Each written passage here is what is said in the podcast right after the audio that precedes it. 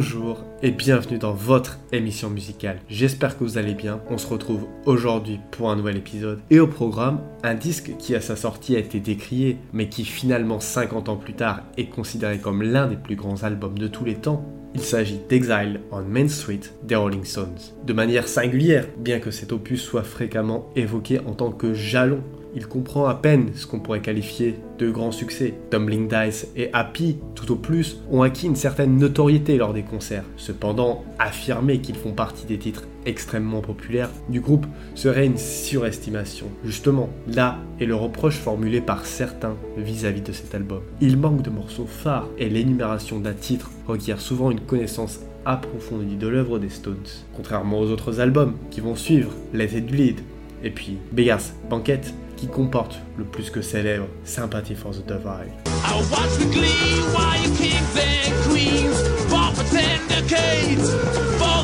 I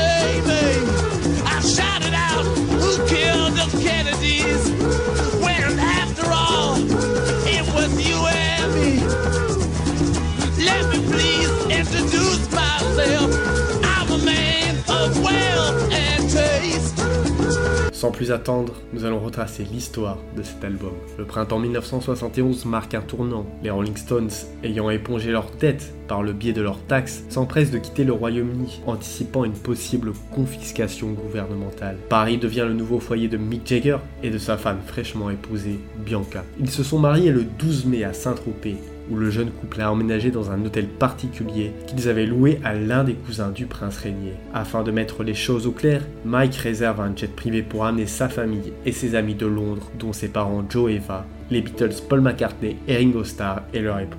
Après une petite cérémonie civile, Mike et Bianca, vêtus de robes blanches révélatrices, signées Yves Saint-Laurent, se sont rendus à l'église Sainte-Anne dans la Bentley blanche du marié, où ils ont accepté de jouer le thème de Love Story pendant leur mariage. Keith Richards quant à lui, prend ses quartiers dans une villa charmante, Nelcote, à Villefranche-sur-Mer, près de Nice. Les autres membres du groupe préfèrent à l'unanimité la douceur du sud de la France. Cependant, aucun studio d'enregistrement adéquat ne se présente pour permettre au groupe de poursuivre leur travail sur l'album. Faisant preuve d'ingéniosité, ils transforment le sous-sol de Nelcote en studio impromptu grâce au camion studio des Rolling Stones qui s'avère être une véritable aubaine. La dépendance aux drogues de Keith Richards a des conséquences sur sa présence aux séances d'enregistrement qui avaient lieu dans son sous-sol. Mike Jagger et Bill Wyman étaient également souvent absents pour diverses raisons. Ces contraintes forçaient parfois le groupe à revoir sa forme de travail et ses techniques d'enregistrement. C'est dans ce contexte qu'est née l'une plus célèbres chansons de Keith Richards,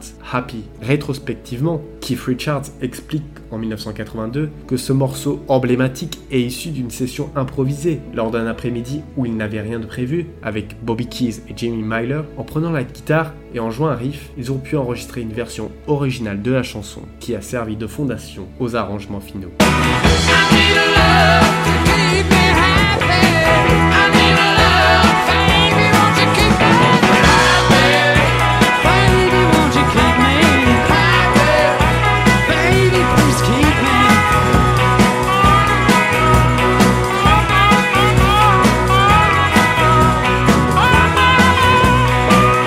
Session à Nelcote était principalement composée de Keith Richards, Bobby Keys, Mike Taylor, Charlie Watts et Mike Jagger lorsqu'il était disponible. Bill Wyman, quant à lui, n'était pas très à l'aise avec l'atmosphère qui régnait dans la villa de Keith Richards, ce qui explique sa participation limitée aux sessions françaises. Bien que l'on retrouve son nom sur seulement 8 chansons de l'album, il affirme dans un entretien à Bass Player Magazine que les crédits sont erronés, il a en réalité participé à plus de morceaux. Dans ses mémoires intitulées Stone Alone, Bill Wyman on a une division entre d'un côté les membres du groupe consommant régulièrement stupéfiants, Keith Richards, Myler, Keith, Taylor, et de l'autre, ceux qui s'en abstenaient à des degrés divers, Bill Wyman et Mike Jagger. Enfin, l'enregistrement de l'album à la Villa Nelcote a été immortalisé par le français Dominique Tarlet depuis l'arrivée jusqu'au départ du groupe. Ces clichés ont été exposés dès les années 2000.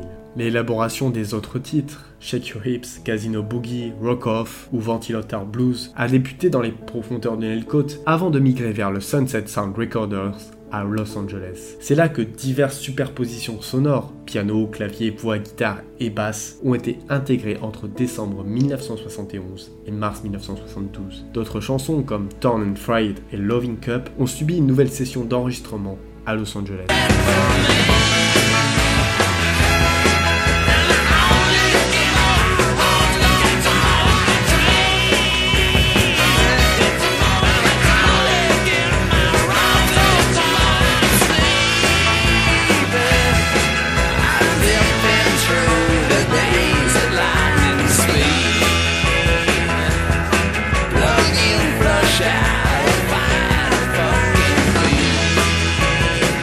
De mes chansons préférées sur cet album est certainement la chanson Sweet Virginia, cette espèce de balade country avec la voix de Mick Jagger, chanson qu'on retrouve dans la bande originale du film à couteau tiré.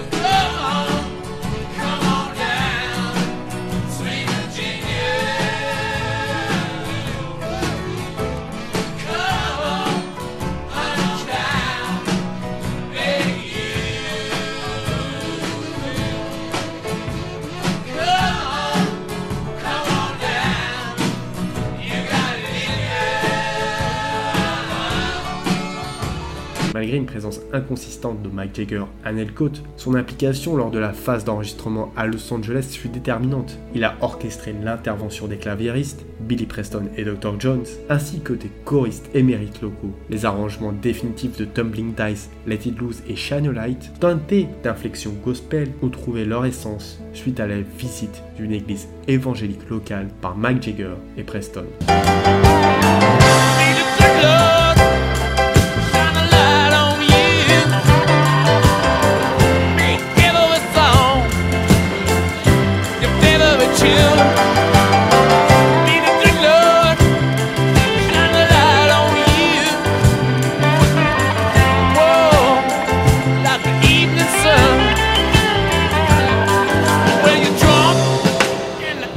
Divergence croissante dans les vies personnelles de Mike Jagger et Keith Richards se révèle à travers les sessions d'enregistrement prolongées et leur approche distincte. Au fil de l'album, la vie de Mike Jagger a été marquée par des événements forts, son mariage avec Bianca, puis la naissance de Jade en octobre 1971. D'un autre côté, Keith Richards était profondément lié à sa compagne, Anita Pallenberg, malgré leur lutte partagée contre l'héroïne.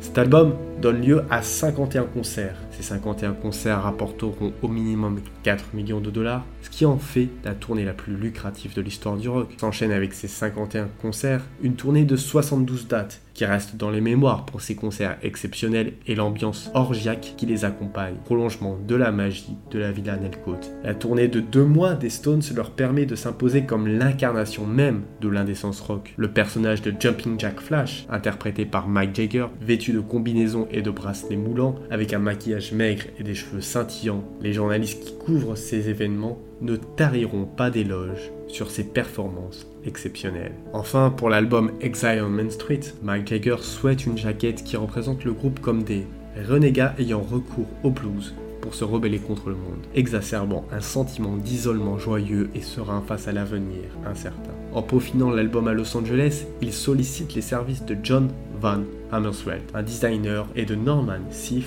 un photographe. Il convient également de recruter Robert Frank, un photographe documentariste réputé. Le même jour, Seif immortalise les Stones dans leur manoir de Bel Air, tandis que Frank conduit Mike Jagger pour une séance photo sur Main Street à Los Angeles. L'endroit choisi est le bloc 500, près de l'hôtel Léonide, où se trouve un prêteur sur gage, un scieur de chaussures et un théâtre érotique nommé The Galway Theatre. Malgré les options photographiques offertes par ce cadre urbain diversifié, Van Hammersveld et Mike Jagger opte finalement pour une photo existante de Frank issue de son livre marquant de 1958, Les Américains. Les photographies de Sif sont réutilisées sous forme de 12 cartes postales détachables incluses dans le livret de l'album. Quant aux clichés capturés par Frank sur Main Street, il les agrémente le collage créé par Van Hammersveld pour la couverture arrière. Celui-ci contient également d'autres images prises par Frank du groupe et de leurs équipes, dont Chris O'Dell, un vieil ami de Van Hammersveld qui avait introduit ce dernier auprès des Stones. Si vous voulez en savoir plus sur l'histoire des sessions d'enregistrement à Nelcote, il existe un formidable livre de Dominique Tarlet intitulé La Villa. Voilà, c'est tout pour cet épisode sur Exile on Main Street